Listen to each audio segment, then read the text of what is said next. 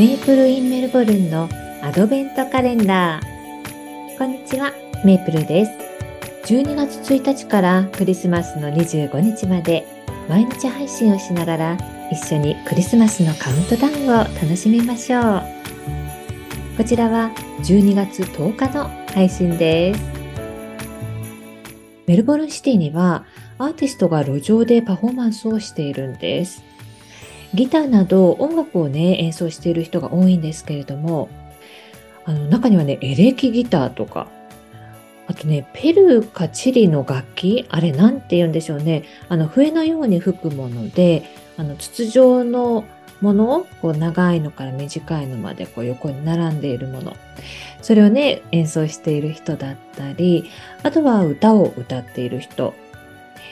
大道芸人のように技を披露したり、あとはパフォーマンスをね、している人もいます。また、チョークで路上に絵を描いている人とか、あの、描いた絵とかね、あとはバルーンアートなどを売っている人も見かけます。メルボルンはアートの街とも呼ばれていて、いろいろなね、アーティストが活躍できる場所があるように思います。このバスカーには有名な日本人の方もいるんです。ジョージ上川さんという方で、彼がね、演奏している時はいつも多くの人が集まっています。彼はギターを弾きながらカントリーブルースというのかな、そういった歌を歌っています。2012年にね、オーストラリアのテレビ番組で、オーストラリアズ・ゴット・タレントっていう番組があるんですけれども、それにね、出演して、ファイナルまで勝ち残ったことがあるんです。なのでね、あの、結構有名な方です。そんなね、いろいろなバスカーの人がいるんですけれども、少し前にね、すごいユニークなね、おじさんを見かけたんです。そのおじさんね、なんかカラオケセットのようなもので歌を歌ってるんですけど、なんかね、ちょっと派手な格好で、えっ、ー、とね、メガネをかけていて、アジア人ですね。で、そのね、歌い方がね、独特でね、すごくユニークだったんです。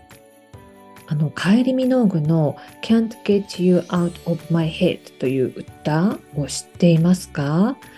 あの、カイリ・ミノーグはオーストラリア人の歌手なんですけれども、この歌をね、そのおじさんが歌っていたんです。この歌、最初にね、あの、ラーラララーラーラーラーラーラーラーとかって言うんですけど、なんかね、そこをね、おじさんが歌うと、なんかね、棒読みっていうか、抑揚がないっていうか、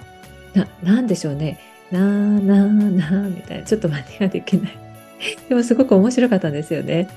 なので、まあ別の時にね、あの、またあの時代ないかななんて思ったら、あいたんですよね。で、その時はね、あの、アバのダンシングクイーンを歌っていたんです。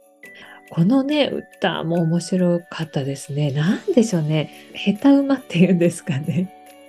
すごく聞いてて笑っちゃうんですよね。